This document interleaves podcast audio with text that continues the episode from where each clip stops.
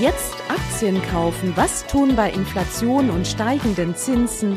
Wie tickt die Wirtschaft? Hallo und herzlich willkommen bei Focus Money Talks, dem Podcast mit Heike Bangert und Verena Sepp zu allen Themen rund um euer Geld.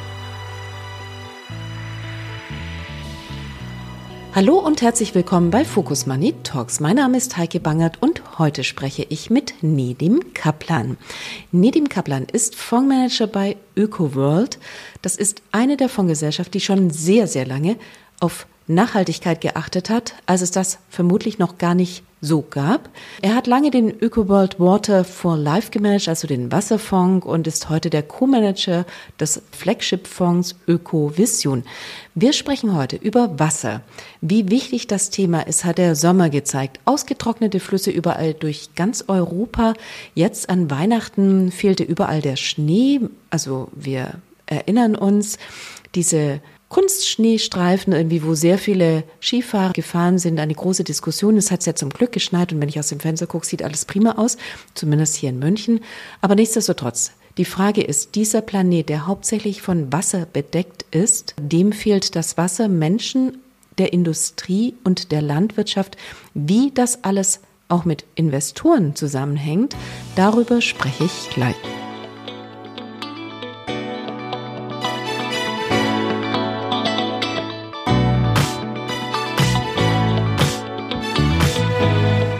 Ja, vielen Dank, liebe Heike. In der Tat, äh, man brauchte wirklich nur aus dem Fenster zu schauen. Mittlerweile hat sich die Situation ja etwas entspannt. Allerdings, wenn wir jetzt ähm, auf den Silvesterabend zurückblicken, da haben wir, glaube ich, beide verrückte Sachen erlebt. Fast 20 Grad äh, am Silvesterabend, das gab es noch nie vorher.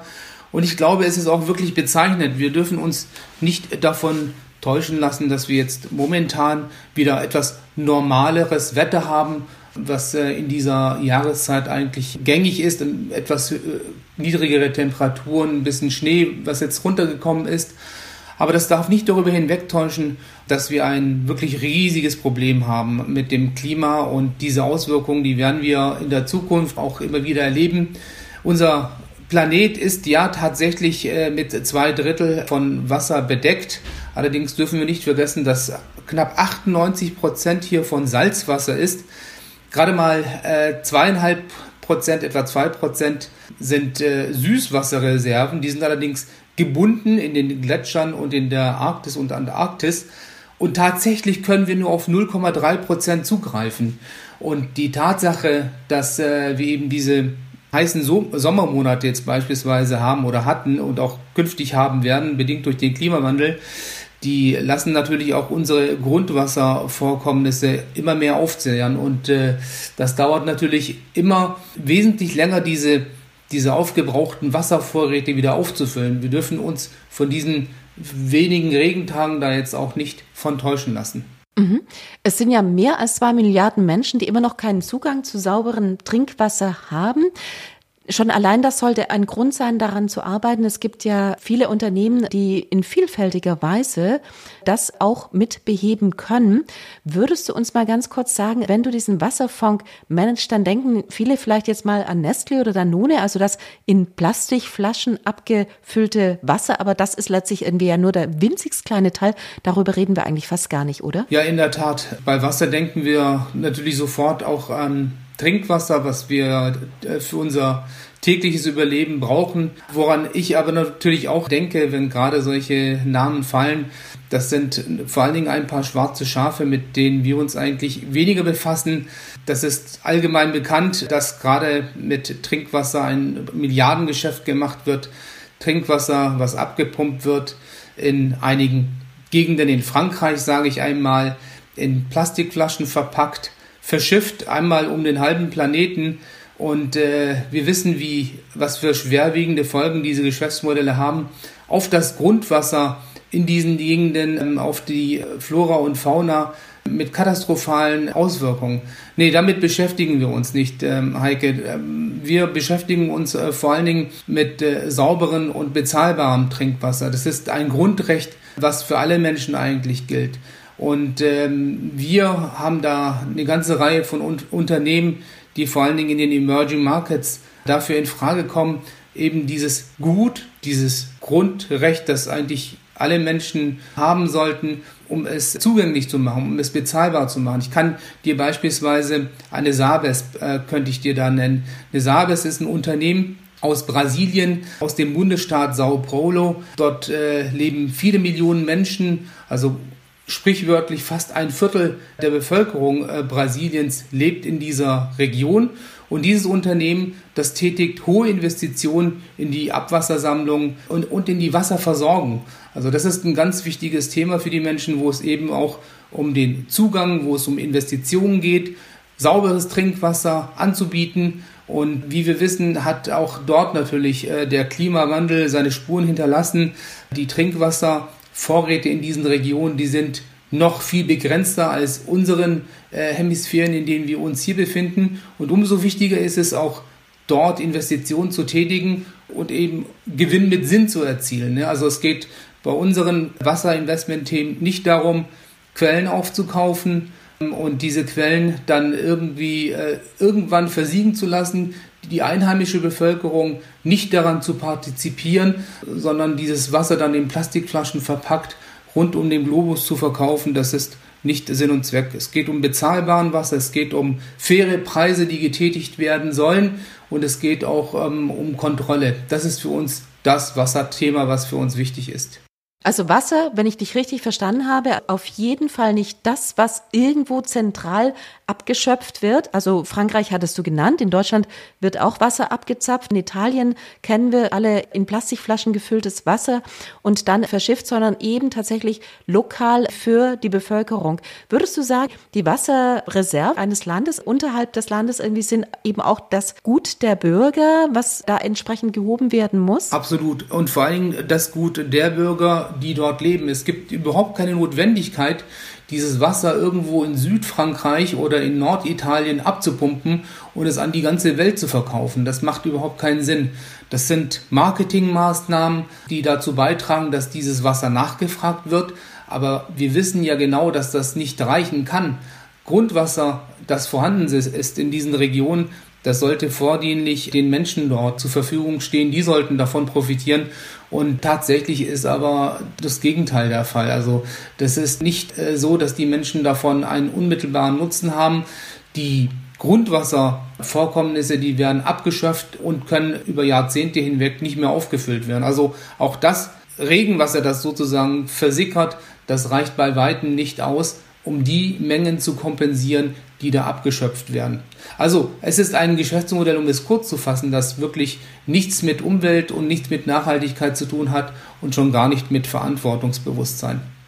Okay, darf ich davon ausgehen, dass das dann auch nicht bei euch im Wasserfonds mit drin ist? Nein, definitiv nicht. Also von solchen Geschäftsmodellen halten wir nichts, was für uns ähm, ein Beispielunternehmen sein könnte, wo wir sehen, dass beispielsweise Investitionen eben notwendig sind und auch getätigt werden müssen. Es ist vor allen Dingen in der Landwirtschaft. Also ich gebe äh, dir da ein, ein gutes Beispiel. Das ist die Lindsay aus den USA. Das ist ein führender Hersteller von Bewässerungssystemen für die Landwirtschaft. Und äh, da geht es insbesondere darum, bei großen Anbauflächen die Bewässerungssysteme so zu vernetzen, dass die entsprechend effizient, dass das kostbare Gutwasser entsprechend effizient genutzt wird. Und dafür gibt es eine ganze Reihe von intelligenten Steuerungssystemen, beispielsweise Wetterkarten, Boden, Boden- und Pflanzendaten, die ermöglichen eine intelligente Steuerung dieser Bewässerungssysteme. Und da,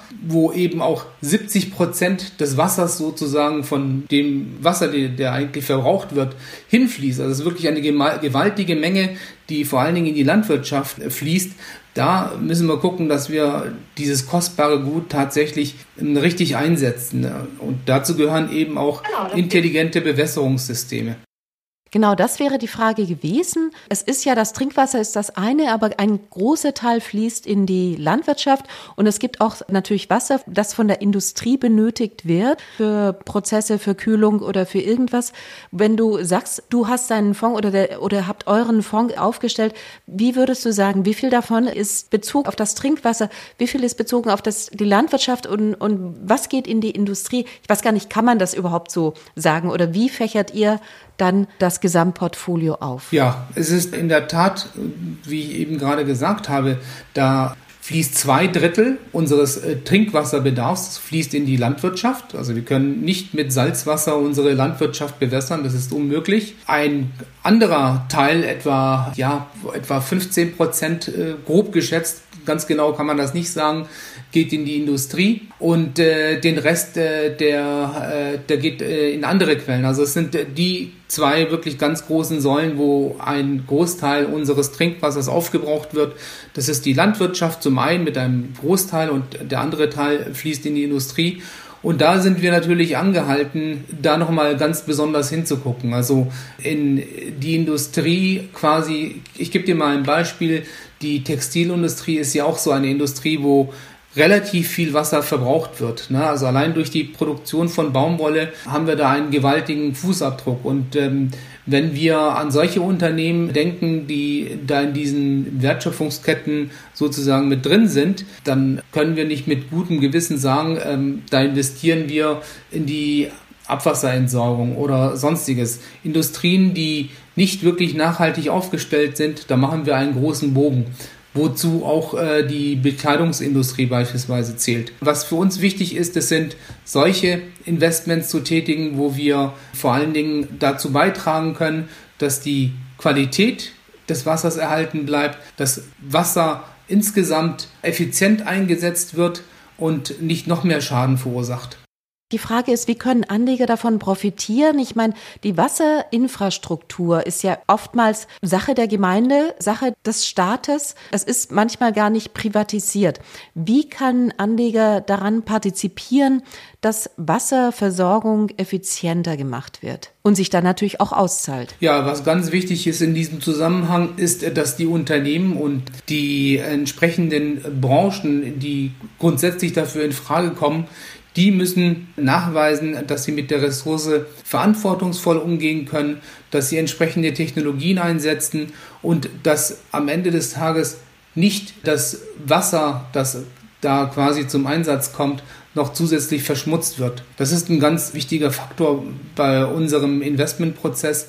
Und das Schöne bei uns äh, bei der ÖkoWorld ist, wir sind äh, mit diesen Themen, ähm, haben wir uns schon seit mehr als 30 Jahren auseinandergesetzt. Wir haben Experten, wir haben Beiräte und die können sehr gut die, die entsprechenden Technologien identifizieren und haben ähm, auch entsprechende Erfahrungswerte darin.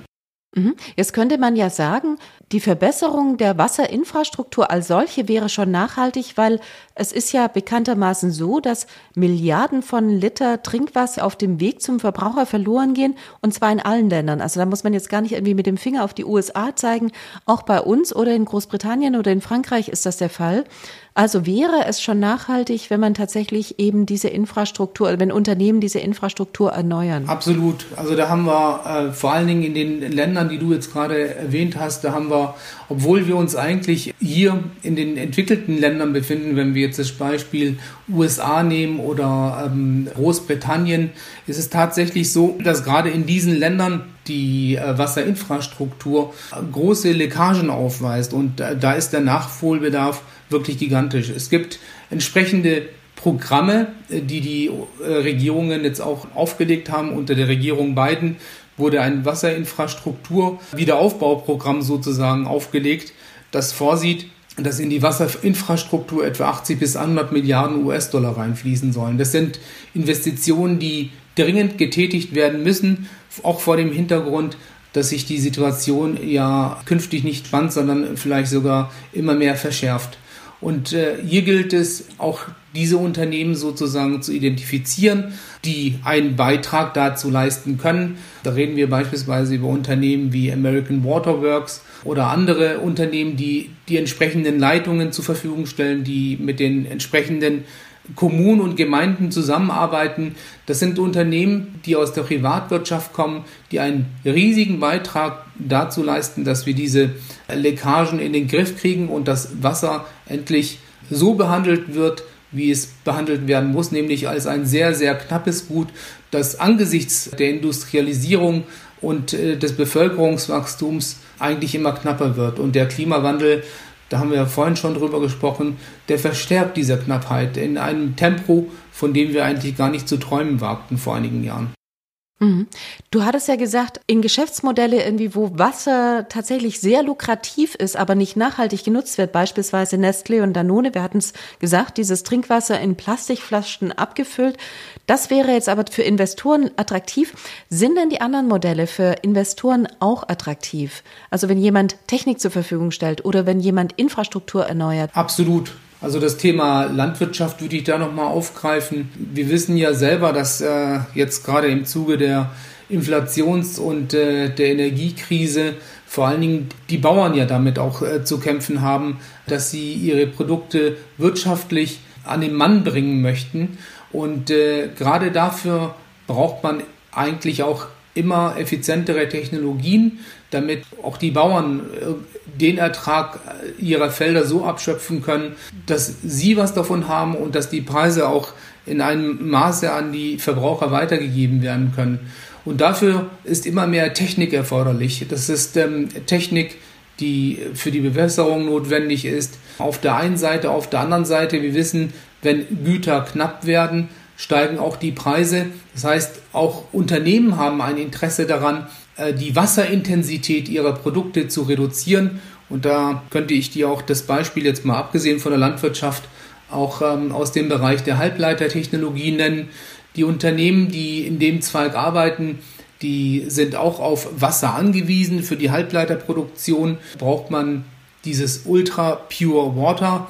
Und äh, hierfür sind äh, Prozesse notwendig, die ähm, eben auch sehr kapitalintensiv sein können. Das heißt, um Digitalisierung und Effizienz auf unserem Planeten sozusagen möglich zu machen, also vor allen Dingen Energieeffizienz, brauchen wir auch äh, Technologien, die es uns ermöglichen, mit dieser Ressource effizient umzugehen und gerade in diesen Prozessen, also sprich in der Waferproduktion, in der Halbleiterproduktion, äh, in diesen wasserintensiven Branchen benötigen wir Technologien, die eben auch dazu beitragen, dass äh, am Ende auch die Digitalisierung insgesamt unseren CO2-Fußabdruck nochmal deutlich reduziert. Und hierfür gibt es spezialisierte Dienstleister, beispielsweise für die Halbleiterindustrie, äh, die dafür sorgen, dass äh, das Wasser entsprechend gereinigt wird und auch in Kreislaufprozessen effizient eingesetzt wird.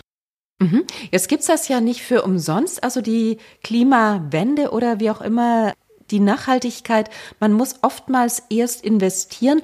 Die Frage ist dann eben schon, lohnt sich das auch für Investoren? Also geht Nachhaltigkeit und Rendite, geht das zusammen? Absolut. Also wir sind ja quasi 1975 ja in den Start gegangen aus ähm, einer Protesthaltung heraus und äh, zählen entsprechend zu den Pionieren der ethisch-ökologischen Geldanlage. Ja, und äh, da könnte ich vielleicht auch nochmal äh, den Anlageausschuss erwähnen, der vor 30 Jahren seine Arbeit aufgenommen hat, nämlich äh, in umweltfreundliche Technologien und eine nachhaltige Gesellschaft zu investieren.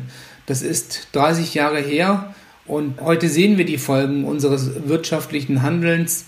Die sind sichtbarer denn je, denn der menschgemachte Klimawandel die hauseigene Energiekrise in Europa, die weltweite Wasserknappheit, die können wir jeden Tag in den Titelblättern unserer Magazine und Tageszeitungen lesen. Ich denke, diese Entwicklung, die war schon lange vorhersehbar. Wenn man sich wissenschaftlich fundiert damit auseinandergesetzt hat, dann wusste man, dass das die Megathemen der Zukunft sind.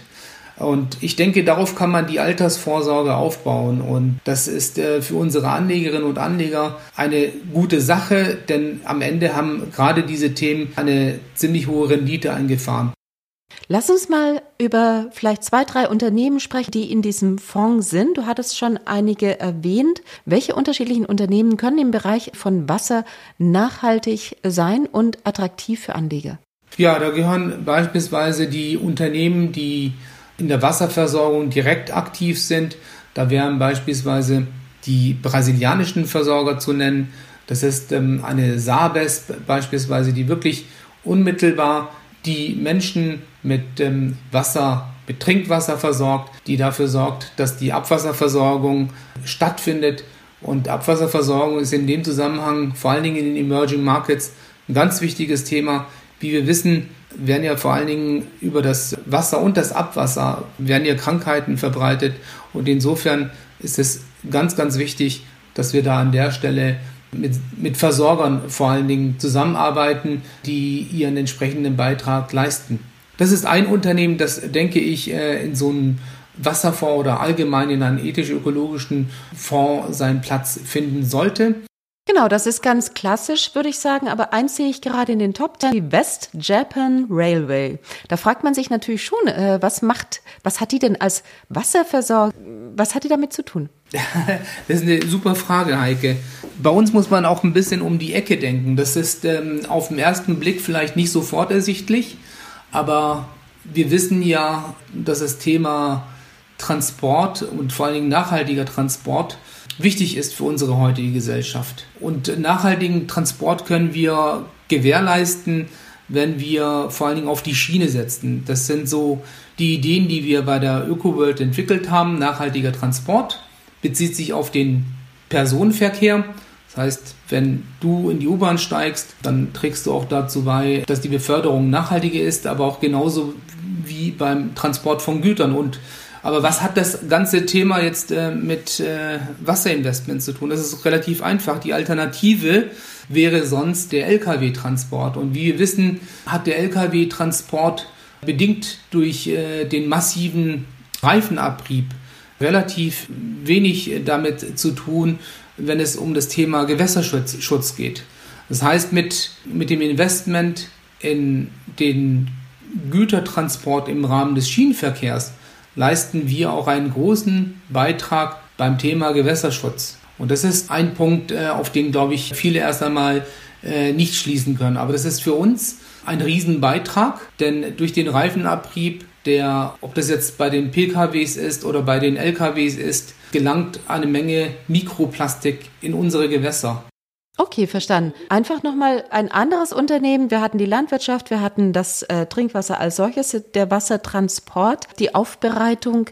Was könnte es noch sein? Oder was ist ein gutes Beispiel noch davon? Ja, das sind ähm, auch äh, vor allen Dingen solche Unternehmen, die im Bereich der Diagnostik in Frage kommen würden. Da denken wir beispielsweise an Umweltanalytikunternehmen wie einem Eurofer. Da geht es vornehmlich darum, vor allem die Gewässerqualität und die Güte sozusagen festzustellen. Da gibt es sehr viele Laborketten, die sich mit, äh, mit diesen Themen auseinandersetzen. Es sind börsennotierte Unternehmen, sowohl im, in den USA als auch in Europa gibt es eine ganze Reihe namhafter Unternehmen, die in beiden Segmenten sozusagen, sowohl im Bereich der Gesundheit als auch im Bereich der Umweltanalytik und Diagnostik dafür in Frage kommen. Da geht es vor allen Dingen darum, die richtige Güte sozusagen zu diagnostizieren und da gibt es auch eine ganze Reihe von Unternehmen, die da in Frage kommen würden. Würdest du sagen, dass neben den ökologischen Kriterien, über die wir jetzt gesprochen haben, auch soziale oder ethische Kriterien mit reinspielen, was die Gesamtauswahl von Aktien anbetrifft bei euch? Absolut. Also was bei uns bei der ÖkoWorld ähm, sehr, sehr wichtig ist, ähm, ist äh, nicht nur das Thema Ethik ähm, in dem einen Unternehmen zu betrachten und dann vielleicht Soziales und äh, Umwelt entsprechend auszublendern, sondern alle Unternehmen, die bei uns äh, in Frage kommen, die müssen alle drei Kriterien so, sozusagen, um das mal einfach zu formulieren, das Thema Ethik, das Thema Soziales und das Thema Umwelt erfassen. Also eine isolierte Betrachtung ist bei uns nicht möglich. Es bringt ja herzlich wenig, wenn ein Unternehmen beispielsweise ethisch einwandfrei äh, dasteht, aber auf der anderen Seite, ja, ist vielleicht jetzt nicht das richtige Beispiel. An, andersrum haben wir immer wieder Unternehmen festgestellt, die leisten vielleicht einen hohen Umweltbeitrag, aber sind auf der ethisch und sozialen Seite nicht einwandfrei aufgestellt. Das führt im Rahmen unseres Investmentansatzes automatisch dazu, dass diese Unternehmen erst einmal nicht sofort in Frage kommen, sondern das Soziale und das Ethische, das muss auch berücksichtigt werden. Also da gebe ich dir auch gerade ganz, ein ganz aktuelles Beispiel, was das Thema Taxonomie anbetrifft. Im Rahmen der Taxonomie ist es ja, sind sogar ja Atomunternehmen und ähm, Gasversorgungsunternehmen okay. Die sind für uns nicht okay, weil wir der Auffassung sind, dass diese, auch diese sogenannten Übergangstechnologien eigentlich gar nicht in das heutige Bild passen, wenn wir an RWE denken, wenn wir an Lützerath denken oder wenn wir daran denken, wie lange diese ganzen maroden Atommeiler in Frankreich, die von der EDF betrieben werden, äh, wie lange die uns noch äh, Kopfzerbrechen äh, bereiten werden, weil sie nicht sicher sind und weil die Lagerung dieses Atommülls alles andere als äh, mit der Umwelt oder mit der Ethik äh, zu vertragen sind. Nedim, das verstehe ich. Ich möchte trotzdem ganz kurz dazwischen fragen, in aller Kürze nur, weil das Thema ist natürlich sehr umfangreich. Wir könnten ewig darüber sprechen. Es ist ja aber tatsächlich so, dass wir eine Übergangstechnologie brauchen und dass auch viele Unternehmen jetzt nicht super nachhaltig sind, sondern vielleicht auf dem Wege dahin. Wäre es denn für Anleger günstig, tatsächlich auf die schon etwas nach, also auf die richtig nachhaltigen Unternehmen zu setzen oder diejenigen irgendwie in ihrem Prozess zu begleiten, nachhaltiger zu werden? Ja, das wäre natürlich wünschenswert, wenn, wenn sich alle Unternehmen auf diesen Weg dorthin begeben würden. Auf der anderen Seite wissen wir, dass da auch viele Unternehmen sind, die gerne auf diesen Trend aufspringen, die gerne Greenwashing betreiben, weil es sich einfach besser verkaufen lässt. Äh, wir haben unsere ganz strengen Kriterien, wenn es um Ethik, Soziales äh, und um Umwelt geht. Und da sind auch keine Toleranzschwellen drin. Also der Best-in-Class-Ansatz, der findet bei uns sozusagen keine Anwendung. Es gibt allerdings Unternehmen, die eine gewisse Ausnahme darstellen. Das ist, da wäre an der Stelle beispielsweise eine Orsted zu nennen. Das ist ein Energieversorgungsunternehmen. Also der dänische Versorger, genau. Genau, mhm. richtig. Also wenn ein klares Commitment besteht und wenn diese Assets, mit denen sie früher beispielsweise ihr Geschäftsmodell geprägt haben, veräußert werden und das ist quasi schon alles umgesetzt, dann ist es ein anderer Fall, dann ähm, ist das in Ordnung. Aber einfach nur Lippenbekenntnisse, da sind wir sehr vorsichtig und äh, könnten das auch nicht mit unseren äh, Kriterien vereinbaren. Also wenn tatsächlich mhm. solche Assets existieren, denen man einen signifikanten Anteil des Umsatzes äh, erwirtschaftet, dann müssen diese schon quasi veräußert sein. Alles andere ginge einfach nicht, weil wir da einen ganz äh, klaren Kriterienkatalog dazu haben. Genau, jetzt ist ja so, dass alle Vermögensverwalter also auf der Investorenseite, versuchen darauf zu drängen, nachhaltig sein zu wollen. Ist das gut für euch, die ihr es ohnehin immer schon getan habt, oder müsst ihr euch jetzt abgrenzen und sagen, Leute, das ist nicht alles nachhaltig, was da angeboten wird? Absolut. Also der, die Versuchung ist natürlich für Unternehmen da, äh, sich entsprechend zu präsentieren. Und umso wichtiger ist es, dass man diese Expertise hat, also um das eben richtig einzuordnen. Wir haben einen Anlageausschuss, den ich vorhin schon erwähnt habe, der seit über 30 Jahren für uns tätig ist. Wir haben ein sehr großes Nachhaltigkeitsresearch, das äh, aus zehn Leuten besteht. Wir haben ein einen Beirat, einen wissenschaftlichen Beirat, der uns bei der Arbeit unterstützt. Und entsprechend ist äh, vor allem diese, diese Trennung von Nachhaltigkeitsresearch auf der einen Seite und unsere Arbeit im Portfolio-Management ganz, ganz wichtig. Ich bin nicht der Experte, wenn es jetzt um ganz bestimmte Umweltfragen geht. Da haben wir die Möglichkeit allerdings eben auf Expertise zurückzugreifen und die kann das dann entsprechend richtig einordnen. Die Frage ist, ist das am Ende, geht das für die Umwelt am Ende gut aus? Also wenn alle jetzt sagen, irgendwie, wir machen einen auf nachhaltig, die einen vielleicht ein bisschen mehr, die anderen weniger, aber ist das für die Natur nützlich? Also kommt was Gutes bei raus? Das, das wäre natürlich wünschenswert. Es gibt natürlich eine ganze Reihe von Maßnahmen und Methoden, die, äh, die man ergreifen kann. Und äh, da haben wir eigentlich eine ganz klare Vorstellung von Geschäftsmodellen, die da einen großen Beitrag dazu leisten können. Tatsächlich ist es aber so, dass wir, wenn wir uns umschauen, dass in sehr vielen konventionellen äh, Branchen und Industrien, die für uns nicht in Frage kommen, dass da nach wie vor sehr, sehr viel CO2 ausgestoßen wird, sehr, sehr viel Schadstoffe ausgestoßen werden.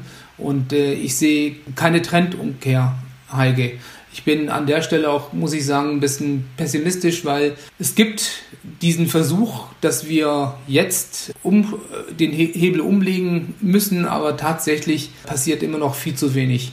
Und, und darauf fokussieren wir uns. Wir fokussieren uns auf die Technologien, die es eben nicht tun, die diese Plastikflaschen einsammeln. Da könnte ich auch eine Tomra beispielsweise nennen. Du hast mich vorhin nach ein paar Unternehmen gefragt, die da in Frage kommen. Tomra kennst du vielleicht auch wenn du in den Supermarkt gehst und deine äh, die Pfandflaschen zurückgibst, dann ist es in, Regel, in der Regel ein Tomra-Automat, der da den Beitrag leistet, dass diese Plastikflaschen nicht irgendwo in den Ozean wieder aufkreuzen, sondern die werden dann recycelt, eingesammelt und äh, tragen auch dazu bei, dass wir weniger Vermüllung haben.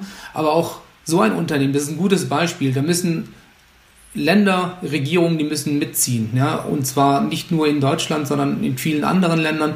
Und da bin ich sehr skeptisch. Es gibt leider immer noch die Tendenz, dass es bei uns vielleicht auch etwas sauberer ist, um auch diesen Punkt aufzugreifen. Aber am Ende des Tages landet dann doch vielleicht die eine oder andere Pfandflasche in Indonesien, wo dieser Abfall äh, dann teilweise auch äh, hinverfrachtet wird. Und äh, am Ende haben wir aber nichts gelöst. Also wir haben das Problem nur verlagert. Das heißt, diese Standards und äh, dieses Umdenken, das muss auf globaler Basis stattfinden. Und da haben wir noch eine Menge Arbeit vor uns.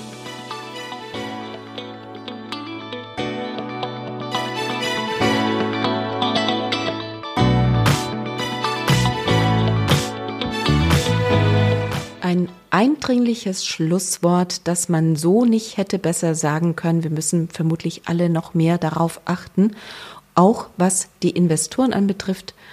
Ich verabschiede mich heute von euch. Vielen herzlichen Dank fürs Zuhören und allen eine schöne Woche.